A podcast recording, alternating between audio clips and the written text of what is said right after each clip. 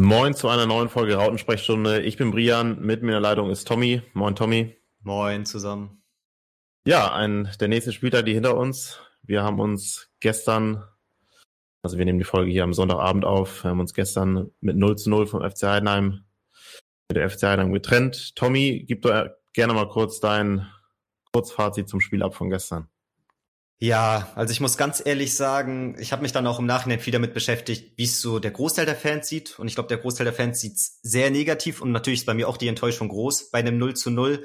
Ähm, und vor allem bei der Menge an Chancen, die ja wirklich in diesem Spiel enorm waren. Beidseitig natürlich, aber insgesamt dann doch ähm, noch mehr für uns, würde ich auf jeden Fall sagen. Das ist natürlich wahnsinnig ärgerlich, wenn man da mit einem Unentschieden vom Platz geht und ja, man fängt dann dadurch natürlich auch an zu grübeln, wie sind eigentlich die Saisonambitionen? Ist das jetzt gerade wirklich das, womit wir uns einfach beschäftigen müssen und was wir akzeptieren müssen, dass wir halt diese Mittelfeldmannschaft momentan in der zweiten Liga sind. Aber so allgemein jetzt nur das Spiel betrachtet, muss ich sagen, fand ich's abseits der Chancenverwertung gar nicht so extrem schlecht. Ich fand's besser als mhm. das Darmstadt-Spiel. Ähm, ich fand, wir waren über größere ähm, Mengen des Spiels quasi, also über einen größeren Zeitraum waren wir doch schon spieldominierend und haben auch den Ball insgesamt ein bisschen besser geführt. Die, mhm. ja, die Spielidee war ein bisschen besser zu erkennen als gegen Darmstadt und wir haben uns auch mehr Chancen rausgespielt als gegen Darmstadt. Defensiv natürlich immer noch Schwächen, aber ich fand, es war nicht ganz so vogelwild und ja, die Defizite waren dann eher so durch die Flanken, die schlecht verteidigt wurden, durch die schlecht verteidigten Ecken, wo dann teilweise fünf, sechs Ecken hintereinander von Heidenheim kamen in gewissen Spielphasen. Mhm. Das waren dann eher so die negativen Fälle. Aber ich glaube, das ganze Spiel, das wird gar nicht so negativ gesehen werden, wenn man einfach mal zwei, drei der unzähligen Chancen reingemacht hätte. Deswegen so rein davon gesehen und wenn man bedenkt, okay, natürlich diese ganze Spielidee, die braucht auch noch Zeit von Tim Walter, finde ich, war das jetzt schon ein positiverer Schritt im Vergleich zu Darmstadt, wenn du es so ganz objektiv betrachtest, meiner Meinung nach. Ja, erstmal gut, dass du es auch nicht ganz so negativ siehst. Ich glaube, die letzte Folge war auch ziemlich negativ, was wir jetzt mal auch in dieser Folge uns, glaube ich, auch vorgenommen haben, mal so ein bisschen positiver auch zu reden. Vielleicht ist es auch einfach die Erwartungshaltung jetzt mit der Zeit, die man einfach mal anpassen muss. Haben wir jetzt auch gestern schon mal so ein bisschen drüber geredet zu Hause. Und ja, ich, ich sehe es ähnlich. Ähm, erstmal natürlich super bitter, gerade in der ersten Halbzeit, was da an Chancen vergeben wurde. Auf der anderen Seite positiv, dass man die Chancen hatte. Ähm, das war aber jetzt bisher, glaube ich, auch in keinem Spiel noch so, der, so ein Punkt, der gefehlt hat. Ähm, ein weiterer positiver Punkt, was wir auch in der letzten Folge vehement gefordert haben, dass wir jetzt endlich mal zu Null gespielt haben. Stimmt, ja. Am, am Ende steht die Null. Ich glaube, Heidenheim hätte auch ganz gut zwei oder drei Dinger machen können, wenn es ein bisschen besser läuft bei denen. Die hatten ja auch, glaube ich, zwei Alu-Treffer. Aber die Null steht und das ist, glaube ich, auch für die Mannschaft und die Verteidigung da hinten erstmal wichtig, für Jonas David und Co. Ähm, ja, ansonsten, ich glaube, Erwartungshaltung ist so ein, so ein Wort, was wir gerade in dieser Saison so ein bisschen auch anpassen müssen. Ne? Also der Kader ist, glaube ich, nicht mehr so gut wie die letzten Jahre und es braucht jetzt irgendwie Zeit und gefühlt ist es ja auch so jetzt der neue Weg da mit, mit mehr Jungen und auch denen mehr Zeit zu geben. Das muss ich dann auch irgendwo finden. Ähm, ja, jetzt habe ich noch gar nicht so viel zum Spiel gesagt, aber ja, ich, ich fand fand's okay. So, irgendwo hat mir oft noch die Connection zwischen Verteidigung und Mittelfeld gefehlt. Also gerade im Spielaufbau fand ich, dass es da einfach zu langsam noch gedauert hat und auch zu wenig Bewegung drin war. Jetzt haben wir natürlich trotzdem uns viele Chancen herausgespielt, aber ich glaube, gerade in dem Bereich Bewegung, Räume schaffen, das, das muss noch besser werden. Und wenn, wenn man dann so Spiele wie jetzt Dortmund, Hoffenheim oder so am Freitag gesehen hat, da kann man das ganz gut sehen, was so der Unterschied ist, einfach an der Bewegung auf dem Platz. So, da läuft sich immer jemand frei und dann kommst du auch hinten gar nicht so in diese diesen Situationen, wo sich dann die Innenverteidiger mit dem Torwart den Ball hin und her schieben. Ja. Wenn du dich da einfach mehr bewegst. Das kommt ähm, momentan schon sehr häufig bei uns vor, muss man sagen. Diese Verteidigung, Torwart-Situation. Ja, und das ist irgendwie immer so hausgemacht, finde ich. Ja. Das ist dann, man lässt sich dann zu viel Zeit und auch dann so diese, das sind oft so Kleinigkeiten. Die Pässe, die kommen dann nicht vom Innenverteidiger auf Außenverteidiger so in, so in Lauf, dass er im Prinzip gezwungen ist, schon mal Bewegung nach vorne zu machen, sondern die kommen eher direkt in Mann. Dann, das nimmt dann immer Tempo raus und dann dauert das wieder ein bisschen zu lange und schon hast du wieder ja, zwei Leute vor dir stehen, bist in einer doofen Situation, eh nicht so viel Bewegung im Mittelfeld und ja, dann wurde es schwierig. Das war jetzt, da müssen wir Fall noch dran arbeiten. So wie an der Chancenverwertung. Ja. Red, das, red jetzt gerade schon wieder ganz schön lange. Alles ähm, gut. Ich glaube, ja, Torflauten, die gibt's halt mal. So, wir haben jetzt ja trotzdem nicht wenig Tore geschossen in den ersten Spielen. Aber wir hatten ja oft das Gefühl, dass wir, abgesehen von Schalke, viel liegen, haben liegen lassen. Das so, und das gibt's halt nun mal, solche Phasen. Ähm, und Glatze muss auch oft sehr viel arbeiten, so dass ihm vielleicht auch dann die Körner fehlen, um den letzten Ball da über die Linie zu drücken. Wobei es jetzt nicht Glatze war, letztes Spiel, da hat er eine gute Chance. Ja. Das, ja. Ja, was meinst du, woran kann das liegen? Dass man, ist ja mal eine ganz gute Einstiegsfrage jetzt so, um mal ein bisschen ins Spiel reinzugehen, was, dass wir so viele Chancen jetzt auch in den ersten Spielen übergreifend haben liegen lassen. Oh, ich bin mir da auch ein bisschen unsicher. Ich glaube auch einfach, dass unsere Offensivspieler abseits von Glatzel jetzt nicht so die Torgaranten sind. Kittel natürlich immer für einen super schönen Treffer gut, auch mal für einen Fernschuss, aber der hat ja auch ein, zwei Situationen, war allgemein sehr unglücklich dieses Spiel. Also auch ein, zwei Situationen, wo er den Ball echt nicht, er weiß nicht, wo er sich vielleicht einfach falsch entschieden hat. Einmal kriegt er ihn ja so am Rande des 16ers, so ein Abpraller, kann er eigentlich komplett frei schießen und zirkelt ihn eher so leicht mit links, als irgendwie wirklich den komplett Risiko mhm.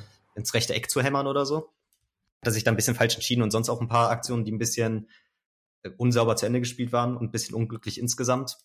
Ist aber eigentlich einer natürlich, der gut schießen kann und das Tor auch trifft, weiß man. Aber auch abseits davon, Glatzel diesbezüglich noch nicht ganz hundertprozentig in Form, fällt dann eher durch die gute Ballverarbeitung auf als ja durch die Chancenverwertung.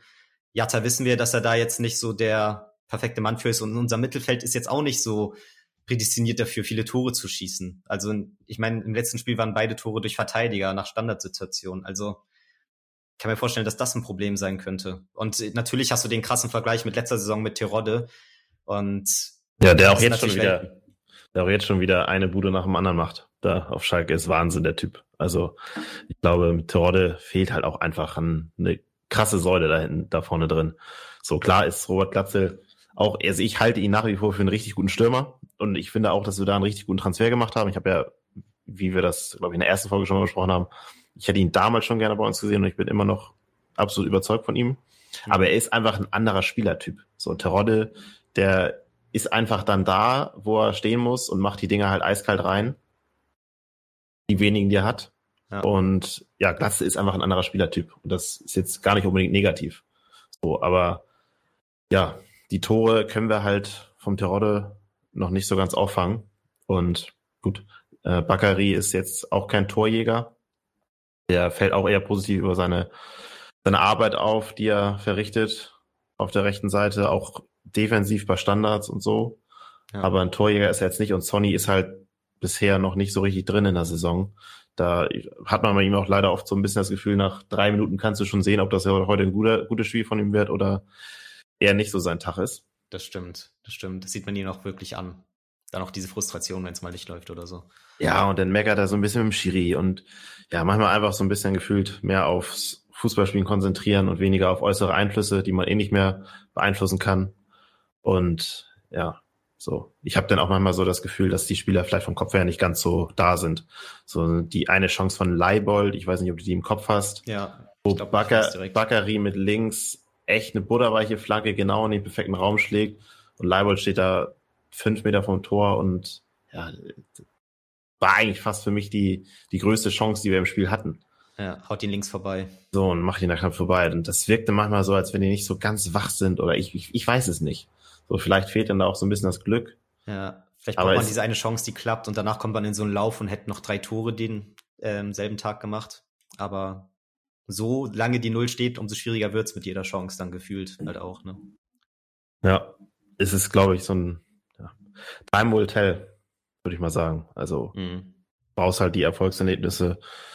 So vielleicht dann auch mal so ein Spiel, wo es dann defensiv gut läuft und du offensiv paar Tore machst, ein 2-0 einfach mal, wo du dann wirklich wenig zulässt. Vielleicht jetzt im nächsten Spiel gegen Sandhausen. Das wäre schön, nach der Länderspielpause. Sowas, was dann einfach mal ja, die mal Selbstvertrauen gibt. Sowohl der Offensive als auch der Defensive. Jetzt haben wir ja auch wieder zweimal gewechselt auf den Achterpositionen. Zum dritten Mal in Folge jetzt ähm, andere Spieler da auf den Positionen. Diesmal waren es Reis und Haier. Ja. Fand ähm, ich erstmal Natürlich waren es jetzt wieder zwei Wechsel, das haben wir letztes Mal noch sehr bemängelt, aber fand ich mit Endeffekt trotzdem nicht schlecht. Ich glaube, viele hat gewundert, dass Sonen nicht von Anfang an gespielt hat. Mhm. Mich auch ein bisschen. Aber prinzipiell fand ich es an sich ähm, ein interessantes Mittelfeld, so von der Zusammenstellung her. Haier haben ja auch viele von Anfang an mal gefordert gehabt. Und Reis fand ich prinzipiell auch in den letzten Spielen nicht so schlecht, hatte natürlich auch manche Defizite, die wir öfter bemängelt haben. Aber an sich war das eine Doppel-8, mit der ich gut klarkam. Kam auch daher zustande, dass Jamera wieder gespielt hat, den ich auch einen der besseren Spieler in diesem Spiel fand. Ich fand, man hat angemerkt, dass er dem Spiel gut tut, auch dem Aufbauspiel, weil er gefühlt wieder mit mehr Selbstvertrauen gespielt hat, was ich auch teilweise schon positiv angemerkt habe, dass er dann einer ist, der auch mal, ja, weiß nicht, mit einer Finte am Gegenspieler vorbeizieht und dann so ein bisschen Raum vor sich hat im Mittelfeld. Mhm. Und ja, dadurch wir uns das erleichtert, dass wir da hinten mal rauskommen, was ja sonst das Problem ist mit dem vielen Hin- und Hergespiele. Und er hat da bisschen mehr am Ball gemacht im Verhältnis zu den anderen Defensivspielern. Das fand ich sehr gut. Und ja, insgesamt, ja, finde es ein bisschen schwierig, das Mittelfeld so zu beurteilen. Ich finde, Reis hatte sehr positive Szenen, hatte auch paar Szenen, die nicht so gut waren. Haya ebenso. Ja, ich sehe es ähnlich wie die letzte, wie in der letzten Folge, einfach, dass momentan tun sich, glaube ich, alle Sechser beziehungsweise Achter gar nichts. Mhm. So, das ist gefühlt einfach egal, wenn du da gerade aufstellst. Das ja. ist keiner, keiner hat jetzt bisher ein richtig gutes Spiel gemacht und das ist alles irgendwie gleich. So, ich fand's, was mir aufgefallen ist im Spiel zu den Sechsern im Allgemeinen waren, dass die sehr oft sehr weit auf den Außen waren. Also, mhm. dass die Sechser nach außen gezogen sind, die Außenverteidiger dann teilweise mit mehr ins Zentrum gegangen sind, aber das Zentrum war generell nicht so gut besetzt. Also, das ist mit Sicherheit auch eine so gewollt von Tim Walter. Aber ich denke mir manchmal so, ob das vielleicht für die ja, ähm, Innenverteidiger, die den Spielaufbau machen, nicht besser ist, wenn da zusätzlich zu Meffert sich auch mal einer ja, fallen lässt. Ja. Ähm, ja, absolut, ja. weil wirklich anspielbar sind sie dann meistens nicht. Vielleicht ziehen sie Gegenspieler auf sich, aber oft habe ich das Gefühl, dass von der Verteidigung dann eher direkt auf Kittel oder Jatta gespielt wird, als dass dann wirklich die Mittelfeldspieler überhaupt mit eingebaut werden. In, ins, ja, ja und, und oft, das ist genau richtig, weil das ist mir auch aufgefallen. Die haben oft auf Kittel oder Jatta gespielt. Und dann war es meistens Reis, der dann gestartet ist in die Tiefe und mhm. nicht Jatta. Ja. Das ist ja eigentlich genau falsch herum.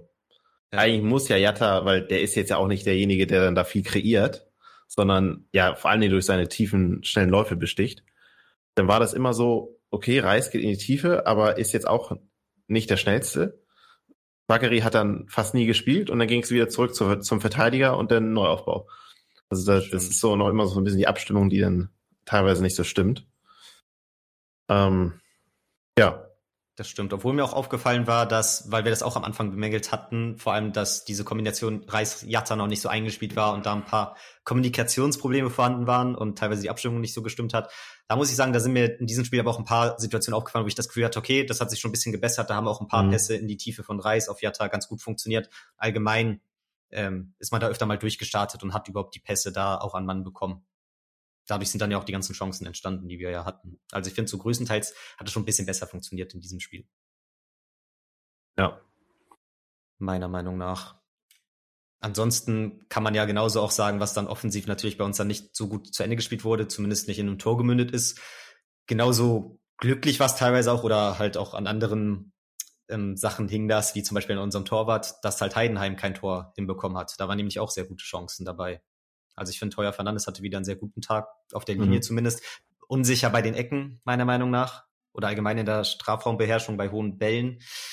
Ähm, ja, das war auch in der Vergangenheit auch ja schon das sein großes Manko, weil ich glaube, auf der Linie und auch im 1 gegen 1 ist er ein überragender Torwart. Ja. Also gerade so im 1 gegen 1, da ist er wirklich richtig, richtig gut. Aber ich erinnere mich, dass es in der Vergangenheit schon so war. Ich weiß nicht, ob du, ob du dich daran erinnern kannst. Es gab die Phase, wo dann Pollersbeck am Ende der Saison noch mal ein paar Spiele gemacht hat. Mhm. Und da ging es auch vor allem um die Strafraumbeherrschung, weil Pollersbeck halt größer ist und da ja, einfach besser ist aufgrund seiner Größe. Und das war auch schon immer so das Manko von Heuer Fernandes. Aber ich finde, wie du auch schon sagst, hat er ein sensationelles Spiel gemacht. Wurde ja auch, glaube ich, mit weiß ich, 71 Prozent aller Stimmen zum Man of the Match gewählt von uns. Ja, sehr deutlich, ja. So, und das ist dann ja auch schon, spricht, glaube ich, klare Sprache. Und ja, er hat alles gehalten, was da irgendwie auf den Kasten gekommen ist. Ja. Und ja, das einzige teilweise Strafraumbeherrschung. Jetzt hatten wir ja auch 30 Ecken gegen uns. So, dann sind halt da auch immer mal ein, zwei dabei, wo es dann mal brenzlig wird. Das ist, glaube ich, normal, als wenn du mal hast du denn ein Spiel, da kriegst du nur drei Ecken gegen dich und dann hast du, dann musst du als Torwart nicht mehr eingreifen und dann fällt dir das so gar nicht auf. Das war vielleicht auch der, der Eckenanzahl geschuldet, weil teilweise gab es ja Phasen, wo wir den Ball einfach nicht klären konnten und dann gab es da sechs Ecken oder so in Folge. Ich bin, ich bin, durchgedreht, ich bin durchgedreht vom Fernseher. Ja. So immer wieder und dann kriegst du den Ball da nicht raus und dann gibt's die nächste Ecke und immer zitterst du, weil du ja auch weißt, okay, Ecken verteidigen oder Standards generell, da rutscht gerne mal einer durch und genau in, gerade in so einem Spiel, wo es dann auf beiden Seiten mit den Toren nicht, nicht klappt, dann entscheidet ihr auf den Standard. Ja. Ich bin, ich bin wahnsinnig geworden. Und jedes Mal kam es auch ziemlich gefährlich. Also wenn man jetzt im Nachhinein so bedenkt, okay, die hatten 15 Ecken, dann haben sie insgesamt schon relativ wenig draus gemacht, aber, also die Heidenheimer. Aber überhaupt, dass so viele entstanden sind. Ich weiß genau die Situation, die du meinst, mit sechs, sieben in gefühlt zwei, drei Minuten, weil es halt einfach immer hintereinander war und wir es nicht gut geklärt haben. Ja, das, äh, da kam ich auch nicht so gut drauf klar, muss ich sagen. Die hatten wirklich 15 Ecken. Ist ja, ja krass. Ja. Also ich guck, guck mal hier, wir haben mehr als doppelt so viele gespielte Pässe und nur drei Ecken gehabt. Das ist schon, das ist schon krass. Mit 33 Prozent Ballbesitz da 15 Ecken rauszuholen. Das zeigt auch wieder so ein bisschen, wie, wie das denn auch teilweise in der Defensive noch, ja, wieder noch Potenzial ist, ne? Also mit 33 Prozent Ballbesitz dann irgendwie 15 Ecken rauszuholen, 16 Torschüsse mit 33 Prozent Ballbesitz. Das mhm. ist schon, das zeigt ja auch irgendwo, dass es da gerade in der Defensive, klar, das ist bei der Spielweise auch so ein bisschen mit Sicherheit so, ne? dass du da auch dann Räume anbietest, so wie wir spielen aber das war dann immer noch ein bisschen zu viel des Guten. Ja. So, also ich glaube, das wirkt sich auch immer so ein bisschen auf die Offensivleute halt aus, wenn du weißt, okay, hinten ist es jetzt noch nicht so fest, dann gehst du, glaube ich, auch nicht mit der absoluten Entschlossenheit vielleicht in eins gegen eins oder gehst erst gar nicht in eins gegen eins, wo du vielleicht den Ball verlieren könntest. Ja, genau das. Genau das. Ich denke auch anhand der Statistik kann man wirklich auch sehr gut so abschätzen, wenn man das Spiel jetzt nicht gesehen hätte, wie es so ungefähr gelaufen sein muss. Und ja, da das auch ein Aspekt, der mir aufgefallen ist oder der mich halt ein bisschen stört, der da glaube ich auch mit reinspielt, dass wir halt in der Defensive an sich meiner Meinung nach ein bisschen besser standen. Also meiner Meinung nach war die zentrale Verteidigung war schon besser im Verhältnis zu den letzten Spielen, aber was ich dann halt nicht so verstehen kann, Heinheim kam halt auch viel über außen, warum wir da immer wieder den Platz lassen, den Gegenspielern, um zu flanken. Also mir fehlt da so ein bisschen dieses aggressive Anrennen auf den Ball in vielen Situationen der Außenverteidiger. Also, du musst ja manchmal nicht mal in den Zweikampf kommen oder den Ball noch kriegen, aber es reicht ja teilweise schon überhaupt aggressiv anzurennen, um den Gegenspieler zu irritieren, damit die Flanke nicht so gut kommen kann, weil genau diese Flanken haben dann halt auch oft zu den Ecken im Nachhinein geführt. Mhm. Und das verstehe ich halt nicht so ganz. Ich gucke dann ja auch oft mit anderen Leuten zusammen oder in erster Linie mit meinem Papa und was ich auch so im Internet mitbekomme, ist, was richtig oft kritisiert wird, ist so ein bisschen diese Bereitschaft der Mannschaft. Ich glaube, das ist dann auch oft das Ding, dass das Fans einfach in erster Linie am schnellsten kritisieren, weil das immer ein Punkt ist, den man einfach kritisieren kann. Beziehungsweise so, wie sehr die Mannschaft will. Aber ich glaube gar nicht, dass das so ein, so ein Problem ist. Ich glaube, ähm, ja, das denken viele Fans einfach nur so, weil sie dann immer davon ausgehen, dass noch mehr geht, spielerisch oder weil es von außen auch immer einfacher zu beurteilen ist, von wegen, ja, da hätte er doch noch weiter rennen können, da hätte er doch noch entgegenkommen können, bla bla bla. Aber das sind so die einzigen Momente, wo ich dann auch oft dran denke, ja, warum rennst du da nicht rauf? Also ich erkenne da nicht den Mehrwert dahinter, fünf Meter weg zu bleiben. Teilweise sogar zu zweit. Oder was sagst du dazu? Ja, das ist auch ein, also das ist, ich habe gestern nach dem Spiel gesagt, das ist der Punkt, der mich auch mit am meisten nervt. Dieses Flanken lassen. Ich habe da auch noch mal mit einem Kollegen drüber geschrieben, der sieht das so ein bisschen anders. Der hat gesagt, dass es kommt auch so ein bisschen oder ist unserem Spielsystem geschuldet. Ne, dass wir halt offensiv stehen und dann hinten halt gar nicht so enger Mann sein können. Mhm. Ma mag sicher auch sein, auf jeden Fall. Dass es in manchen Situationen, gerade in Kontersituationen, vielleicht mal dann schwierig ist und du dann halt auch eher zurücklaufen musst. Aber ich finde trotzdem, dass wir gerade bei dem auch das, was du sagst, dieses, es ist immer so ein Schritt zu viel Platz. Und das war das, war auch wieder das ganze Spiel so. Es wurde immer Flanken gelassen. So, das, und das kann, ich kann es ich kann's halt nicht nachvollziehen. Ich finde das, ich finde es schwierig, weil das sind, ist halt wieder so ein, so solche Basics. Und das sprechen wir ja auch irgendwie oft an. Ähm, weiß aber jetzt nicht, ob das irgendwie ein Problem ist, aber ich, ich finde es schwierig, weil mhm. das, da, da wird so oft brenzlig und auch so einfach gefährlich. Ja. Weil wenn, wenn ich das jetzt auf unser Spiel äh, gucke, haben wir halt nicht ansatzweise so oft so gute Flankenmöglichkeiten ähm, wie die Gegner von uns. Nee. Obwohl wir viel, äh, viel mehr Aufwand betreiben fürs Spiel. Ja, und wenn gute Flanken kommen, dann unter wesentlich mehr Bedrängnis. Ja, genau. So, ganz knapp irgendwie noch so durchbekommen. Da kamen ja auch ein paar gute Flanken von Jatta oder Leibold. Aber ja, dann irgendwie so ganz knapp noch am Gegenspieler vorbei und weil wir es dann auch im Vorhinein ganz gut gespielt haben. Und Heidenheim ist eher so das Ding, ja, der kann sich ja wirklich zwei, dreimal ausgucken, wo er hinflankt. Und gerade genau. bei den Profis ist das so ein Unterschied, ob du da jetzt ganz schnell unter Bedrängnis die Flanke noch schlagen musst oder ob du da noch zwei, drei Sekunden Bedenkzeit hast. Ja, weil der kann ja auch einfach genau gucken, okay, läuft da jetzt noch einer rein und dann warte ich jetzt noch eine Sekunde, weil dann genau ist das Stürmer halt dann reingelaufen. Das ist auch so, das hat mich genervt. Das wirkt dann immer so ein bisschen behäbig im Zweikampfverhalten, so komme ich heute nicht, komme ich morgen. Und das sind aber dann die Zweikämpfe, die dann auch wichtig sind. Ja. So, und genau deswegen kam es halt auch zu so vielen Ecken, weil wir die dann auch nicht, weil wir immer diesen, dieses Stück zu weit weg sind vom Mann um es dann richtig gut zu klären zu können. Mhm. So, dann werden wir halt angeschossen oder so, aber wir können den Ball nie sauber klären. Und dann gab es ja auch diese Phase da mit den sechs Ecken, weil wir halt den Ball nicht richtig klären konnten, weil wir irgendwie immer einen Schritt zu weit weg vom Mann sind. Und das ist, glaube ich, ein Punkt, da, da muss dran gearbeitet werden. Absolut. Frustrierend dann halt auch mit anzusehen, so. Grad ja, weil es ist halt, das ist halt jetzt nicht, weil Heidenheim so gut ist, sondern einfach, weil wir dann in dem Moment nicht nicht äh, nah genug am Mann sind. Ja. So. Und wenn du denn, wenn da dann wieder ein Tor rauskassiert, dann stehst du am Ende wieder da, ja, wie einfach ging das denn? Mhm. So, und wir müssen uns halt für ein Tor so viel abrackern. Eben. Und am Ende verlierst du so ein Spiel dann vielleicht mit bisschen mehr Pech 1-0. Ja, oder dann 2-0. Kriegst du so eine Ecke rein oder was auch immer und dann stehst du 1-0 wieder hinten und fragst dich, okay, was ist jetzt los? Ähm, wir haben eigentlich Gas gegeben hier und irgendwo die Zahlen auf unserer Seite stimmen, nur wir machen halt die Tore nicht. Und dann, ja, jetzt ist es 0-0 ausgegangen. Auch erstmal, wie gesagt, wie auch vorhin schon gesagt, positiv ist. Aber da gab es dann auch trotzdem noch ja, zu viele, zu viele Chancen. Aber das ist, glaube ich, auch so ein Thema, wo wir auch später ja nochmal drüber sprechen wollen, über die, wo das auch dann an die generelle Erwartungshaltung geht. Für uns und auch für die, für die Saison dass man da auch vielleicht mal dran, dran arbeiten muss. Aber ja, ich würde noch ein, zwei oder ein, zwei Sachen zum Kader sagen jetzt. Ähm, diesen Spieltag wäre Robin Meissner ist wieder zurückgekommen nach Verletzung und Fadi Alidou ähm, hat sein Kaderdebüt gegeben. War jetzt, äh, glaube ich, letzte Woche das erste Mal mit den Profis dabei und dann hat Tim Walder auch noch gesagt, dauert noch ein bisschen. Jetzt hat er letzte, äh, gestern sein Kaderdebüt gegeben, wurde nicht mal eingewechselt, meine ich. Nee. Aber ist, glaube ich, trotzdem wichtig und auch gut für den Jungen, dass er jetzt mal dabei ist. Ich hoffe trotzdem, dass wir da noch was tun. Ähm, auf der Position, auf dem Flügel. Ja. Ähm, ja, ansonsten. Poko wurde ja auch ausgeliehen jetzt. Ich weiß nicht, ob wir das schon erwähnt hatten, letzte Folge, ob das da schon der Fall war. Also auch ein Außenspieler, ja. der wieder weg ist. Ja, gut, das war abgesehen. Wie siehst du das? Hättest du ihm eine Chance gegeben? Hättest du ihn ausgeliehen? Ja, ich find's, ich find's immer noch schwer, ihn zu beurteilen, weil ich ihn jetzt natürlich direkt nie so richtig mitbekommen habe, außer von so Erzählungen, die man halt mal so mitbekommt.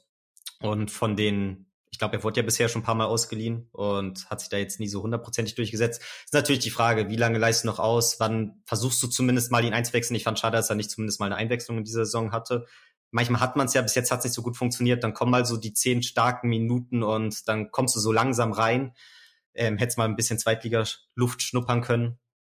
Aber ja, ob er jetzt schon weit genug gewesen wäre, um uns wirklich weiterzuhelfen, das kann ich nicht beurteilen. Wahrscheinlich noch nicht. Deswegen ist die Laie vielleicht auch sinnvoll. Nur wenn du wirklich kaum Alternativen hast, auch schwierig, ob du es dann ähm, machen musst, bevor du einen wirklichen Ersatz in Aussicht hast. Ne?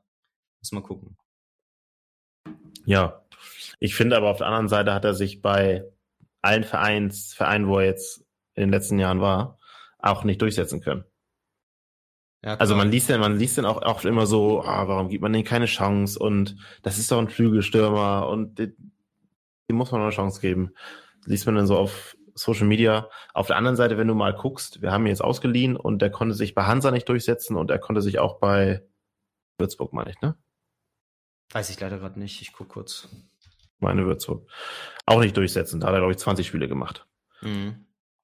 So, und dann, wenn du dich bei Regensburg. so einem Verein und Regensburg, so, das, und Hansa war dann dritte Liga. Und wenn du dich bei so einem Verein dann nicht durchsetzen kannst, dann sehe ich es halt auch nicht unbedingt, dass er sich dann bei uns durchsetzen kann. Das stimmt, das stimmt. So, klar ist das ein Spieler oder vom Potenzial her und auch auf der Position, wo wir auf jeden Fall ganz, ganz dringenden Bedarf haben.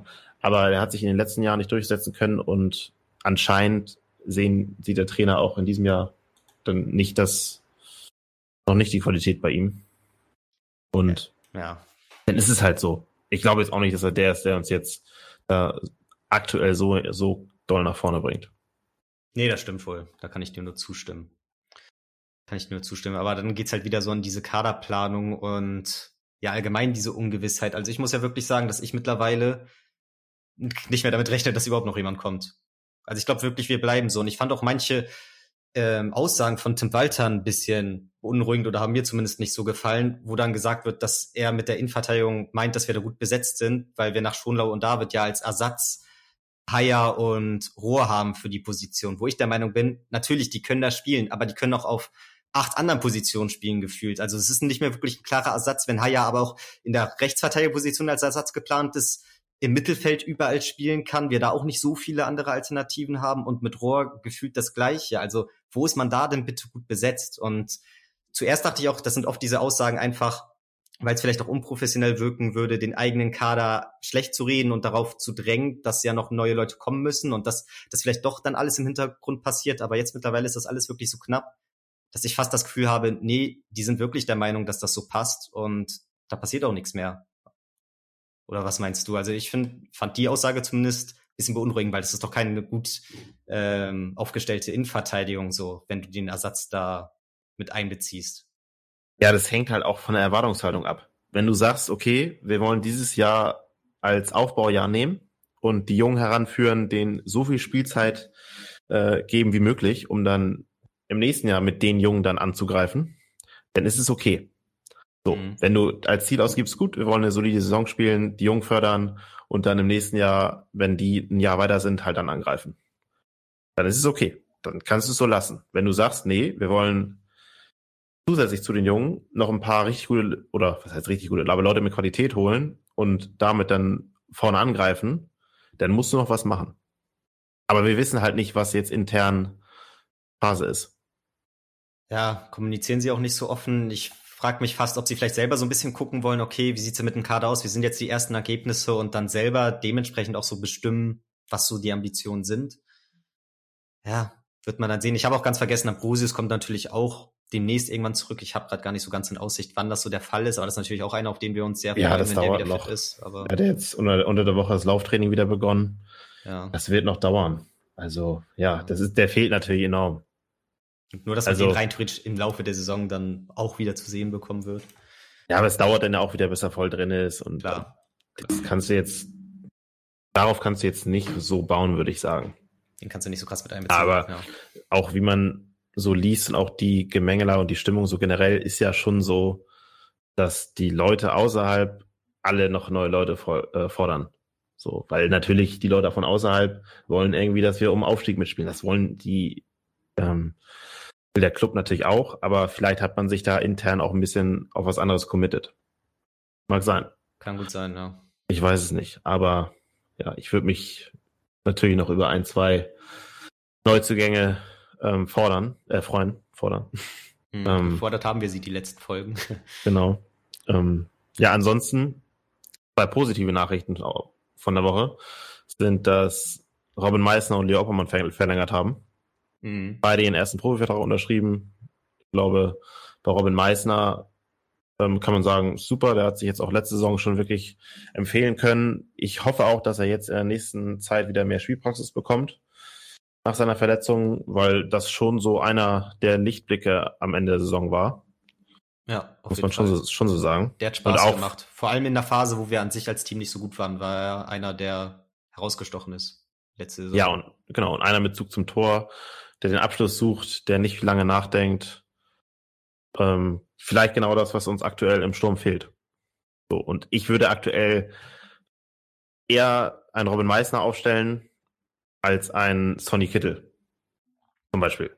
Mhm. Weil ich finde, dass sowohl Sonny als auch Bakary einfach zu unkonstant sind. Bakary, der hat auch wieder gestern gearbeitet und du kannst ihm nichts vorwerfen. Der lässt sein, sein Herz auf dem Platz. Dem sind auch dann irgendwann die Körner ausgegangen, hatte ich das Gefühl, bei so einem einen Abschluss, äh, wo ja, er nochmal frei, frei, frei durch war. So vor 30 so. Metern und der schießt einfach flach. Ja, und er hätte noch weiter gehen können. Ja. Aber du kannst ihm nichts vorwerfen. Der macht sein Ding, aber du kannst halt auch nicht von ihm erwarten, dass er da ein Feuerwerk abbrennen lässt. So. Und Sonny ist einfach zu unkonstant. Und das geht mir langsam auch richtig auf die Nerven. Weil der Junge, der kann eigentlich so geil Fußball spielen. Und er, vielleicht muss die Sonne scheinen, das müssen 24 Grad sein, eine le leichte Brise muss da wehen, ähm, die Sonne darf dadurch zu tief stehen. Und dann kann Sonny auch ordentlich Fußball spielen, aber ich weiß nicht, wie lange man darauf warten will, dass Sonny wieder einen guten Tag hat. So, das ist einfach, das kommt einfach viel zu selten. Und dann habe ja. ich lieber jemanden, der ähm, auch noch einen Ticken jünger ist und noch ein bisschen Potenzial hat, wo ich mich aber darauf verlassen kann, dass der 100 Prozent, sei wir Bereitschaft auf den Platz bringt. Mhm. Und ja, so. Auch wenn er jetzt vielleicht nicht der Flügelspieler ist, aber Sonny ist jetzt auch nicht derjenige, der durch seine Schnelligkeit besticht. Und Robin Meisner hat in der letzten Saison ja auch teilweise auf dem Flügel gespielt. Von daher, ja. War auch gar nicht so langsam. Nee, es war okay. War jetzt nicht langsamer als, als Sonny, glaube ich. Aber da würde ich mich freuen wenn Robin ein bisschen mehr Spielzeit kriegt jetzt. Ja. Ja, ich glaube, manchmal kann ich mir vorstellen, braucht Kittel vielleicht auch diese Bedenkzeit. Ich kann mich auch noch an letzte Saison erinnern mit der, ich weiß nicht, ob es eine rote oder eine gelb-rote Karte war gegen Hannover.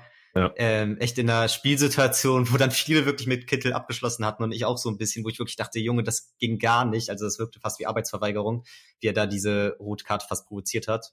Ähm, ja, an der Mittellinie da ist. Genau. Ja, und dann hat er sich ja doch wieder zurückgekämpft mit guten Leistungen und da waren teilweise echt wieder sehr, sehr gute Spiele dabei und du denkst so, der könnte richtig eine Stütze für, eine, für die Mannschaft sein. Aber dieser Gedanke ist dann auch immer ein paar Spiele später wieder weg, weil dann halt die Konstanz halt oder die fehlende Konstanz eintritt, ne? Ist mir auch schon aufgefallen. Ist ein bisschen schade. Aber ja, mal gucken. An sich ein Spieler auch, den ich mega feier, wenn es gut läuft und weil man weiß halt auch, was er kann. Ja, wir alle ja. Wir wissen ja, was er für ein begnadeter Fußballer ist. Deswegen ist es umso ähm, belastender, ja. dass, dass er es halt so selten und zeigt. So, und langsam ist es halt zu viel. Oder er zeigt es einfach momentan viel zu selten. Ja. Dann ist ja auch ich, sehr früh muss, ausgewechselt worden. War ja schon fast ja. so, eine, so ein Zeichen. Ja, von daher mal gucken. Ansonsten gibt es auf dem Transfermarkt jetzt nicht allzu große News. Ich habe jetzt eben noch mal reingeguckt. Es gibt aktuell das frischeste Gerücht ist von, von vorgestern oder die letzten beiden. Da geht es einmal um Patrick Roberts, ein Rechtsaußen von Manchester City. Da ist Köln auch dran, meine ich. Kann ich jetzt persönlich nicht zu sagen. Hat einen Marktmillion, äh, Marktwert, ein Marktwert von zwei Millionen. War schon mal bei siebeneinhalb Millionen. Ähm, ja, ich kann jetzt eben nicht so viel sagen. Wird man sehen. Mal? Patrick Roberts. Okay. Mensch, das ist 24, 24, rechts außen, Linksfuß, wahrscheinlich schnell. Ja. Ähm, ja, wir haben da aktuell 18% Wahrscheinlichkeit. Gerade führt 35, Bielefeld 31, Köln 6, das ist neu dazugekommen. Von daher denke ich eher nicht, dass wir ihn da eine Chance haben. Ich wäre nach, würde mich nach wie vor sehr über Omar Mamouche freuen der auch rechts außen spielt, aber auch im, im Sturmzentrum spielen kann. Der wurde jetzt eben auch bei Wolfsburg noch für ein paar Minuten eingewechselt, aber die sind da schon sehr, sehr gut besetzt vorne, auch mit Lukas und Mecha. Ja, haben wir aber letzte Woche schon gesagt, von daher will ich genau. da auch genau. nicht, nicht gar nicht mehr viel zu sagen. Ansonsten gibt es noch ein Gerücht über Nicolas Natey, Sechser von Stuttgart, hat auch U21 EM jetzt gespielt. Ähm, ja, ja, und Wird man sehen. Stuttgart ist da jetzt auch in der Vergangenheit auch immer relativ hart gewesen bei den Transfers. Also immer ohne Kaufoption, war auch bei Mangala so. Hm.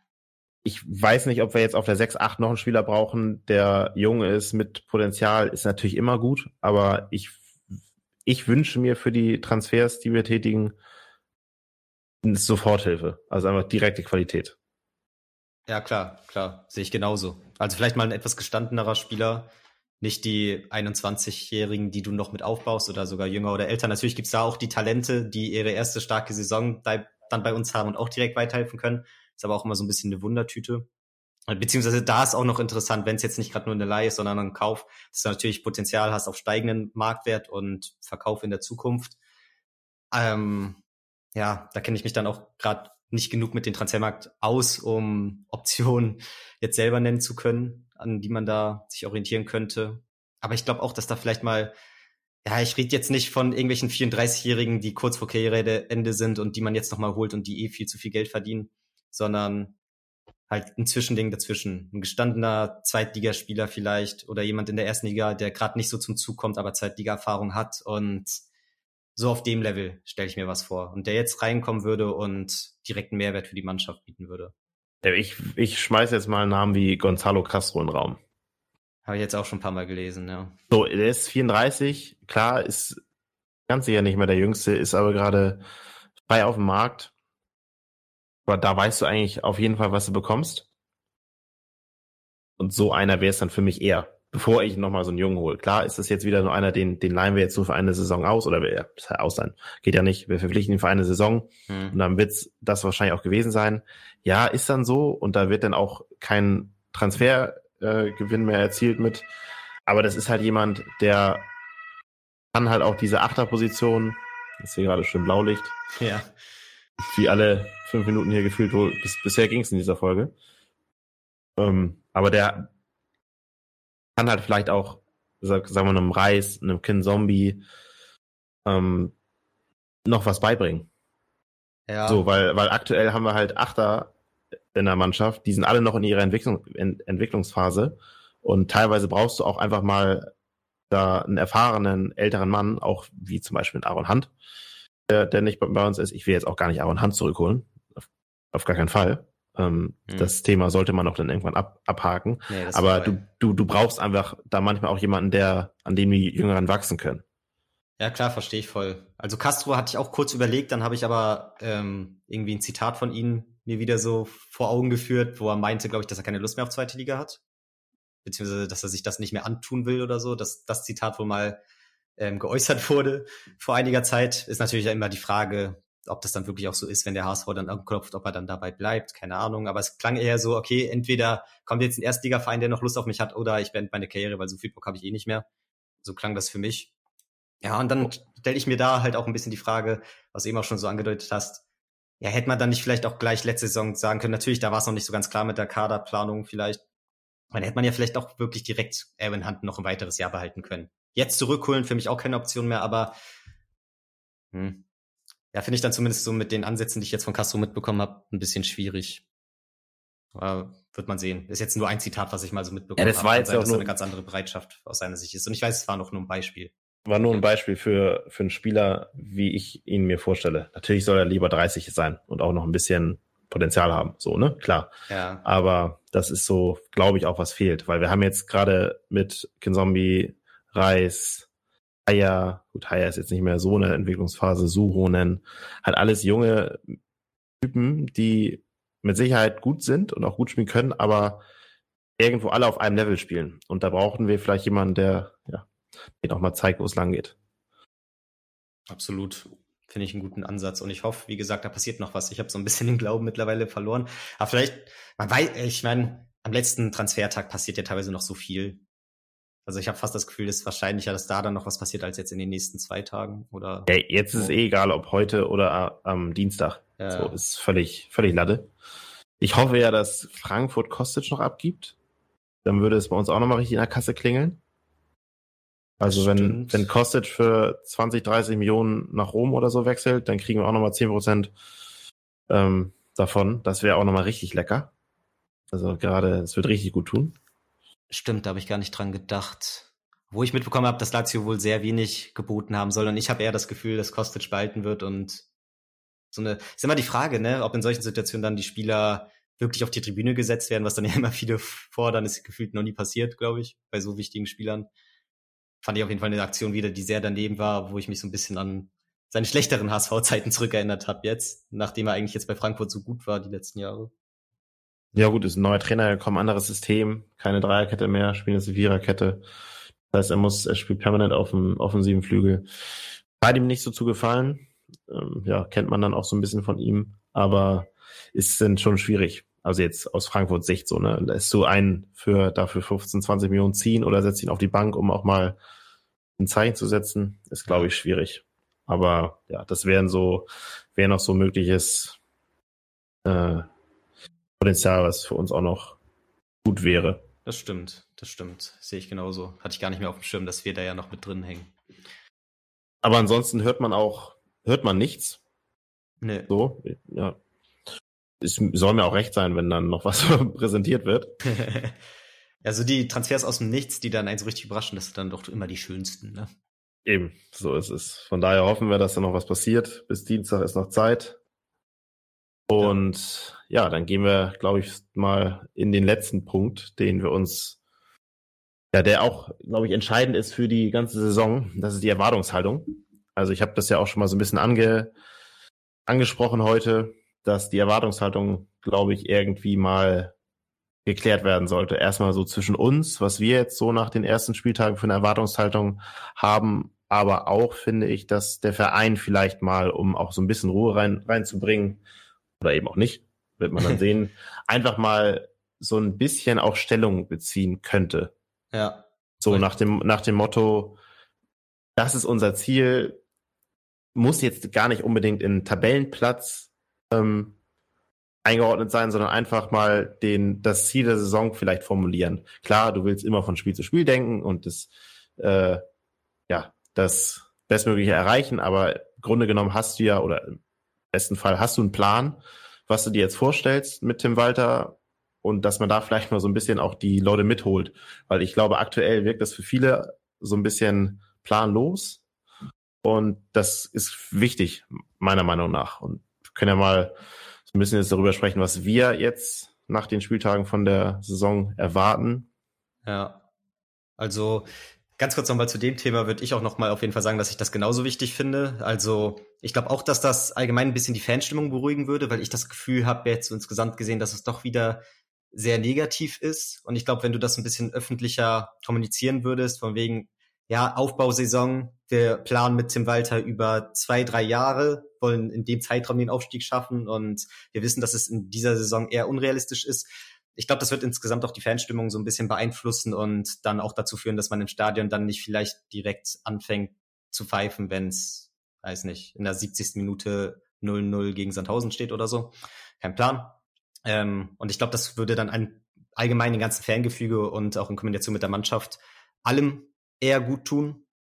Und ich selber muss für mich jetzt auch sagen, gerade in Kombination mit diesem Spiel, dass ich mich jetzt eher mental darauf eingestellt habe, dass es eher eine Mittelfeldsaison wird. Ich glaube auch schon vor dem Spiel, ist, das Unentschieden hat mich jetzt nicht ganz so krass gekränkt, wie es vielleicht noch, ähm, weiß nicht, letzte Saison getan hätte, weil ja, das glaube ich auch gerade so ein laufender Prozess für uns Fans ist, wo man so ein bisschen guckt, okay, wie realistisch sind überhaupt Siege mit unserem Kader gegen welche Mannschaften, wie sieht's momentan aus? Ich muss sagen, dass es, es mich jetzt noch mal ein bisschen mehr gekränkt hat, dass Schalke und Bremen wieder vor uns sind.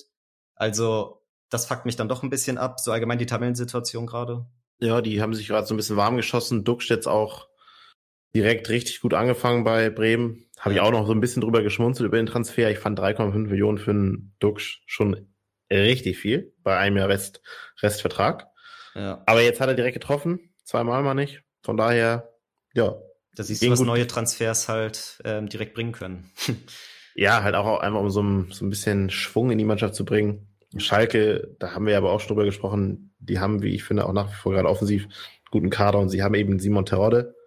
Ja. Und mit Marius Bülter daneben scheinen die sich richtig gut, äh, gut ja, zu ergänzen. Und ja. Ja, und ja. ich gehe da halt, wie gesagt, momentan dann eher so in die Richtung Mittelfeld.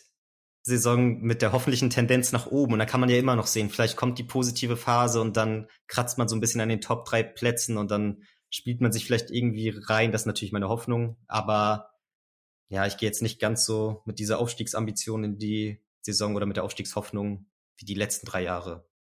Ja, es ist halt bei so einer jungen Mannschaft, kann es halt auch passieren, dass sie sich in den Rausch reinspielt. Ja. Also das sieht man zumindest, finde ich, auch bei Dortmund oder so oft. Also ist ja auch das, was letztendlich Dortmund auch vorgeworfen wird, oft so die letzten Jahre. An einem, an einem guten Tag können diese jungen, begnadeten Kicker, sag mal, jede Mannschaft abschießen.